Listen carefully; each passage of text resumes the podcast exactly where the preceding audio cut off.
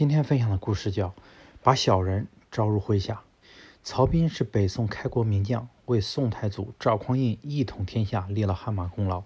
为此，司马光盛赞他为人仁爱多术，平数国，未尝忘斩人。而蔡东藩把他列为宋初将领之首。公元九六零年，赵匡胤建立宋朝时，周围还有好几个割据政权。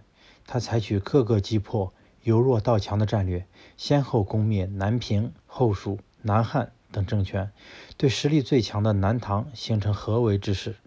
此时，南唐的统治者李煜沉迷于歌舞升平，贪图眼前安逸，一味向宋朝屈服。他主动上表，希望取消南唐国号，愿意成为宋朝宋朝的附庸。公元九七四年秋。宋太祖两次派使者通知赵呃李煜到开封朝见，李煜害怕被杀，故意称病不去。宋太祖闻讯大怒，任命曹彬为主将，率领十万大军征讨南唐。临行前，太祖给了他一把尚方宝剑，说：“副将以下不听命者斩之。”曹彬叩头谢恩，接过尚方宝剑。接着，宋太祖又问曹彬还有什么要求。曹彬想了一会儿，说：“请皇上恩准，将田钦诈将军担任前敌指挥。”宋太祖低头沉吟了一会儿，同意了曹彬的要求。曹彬的这个要求出乎大多数人的意料。这个田钦诈是个不折不扣的小人，为人既贪婪又狡猾，尤其喜欢争名夺利。最让人讨厌的是，他喜欢在背后打小报告。多年来，很多大臣吃过他的苦头，对他唯恐避之不及。现在把他招入麾下，会不会对南征造成负面的影响？好些人找到曹彬，希望他能改变主意，不要让田钦诈担任指挥官。曹彬微微一笑，感谢众人劝成的好意，不过他依旧坚持把田钦诈带在身边。大军浩浩荡荡的出发，直指南唐的都城金陵。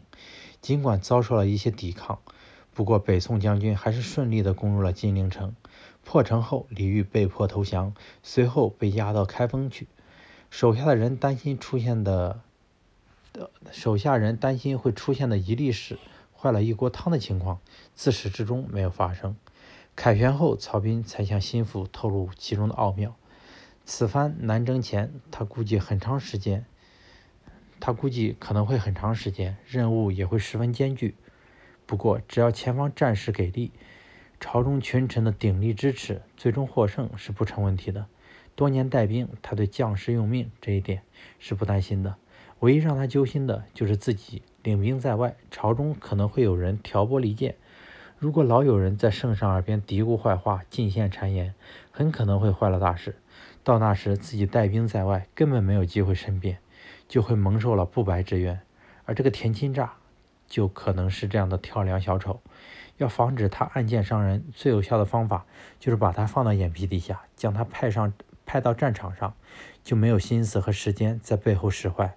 我是拿功名利禄堵住他的嘴，再者我还有尚方宝剑，他根本不可能掀起风浪。一旦他图谋不轨，我可以来一个先斩后奏，把小人招入麾下，充分展示曹兵用人处事的智慧。当普通方法无法无法化解难题时，不妨另辟蹊径。尝试超常规的方法，唯有敢于不走寻常路的人，才能走出不一般的成功之路和事业的征程。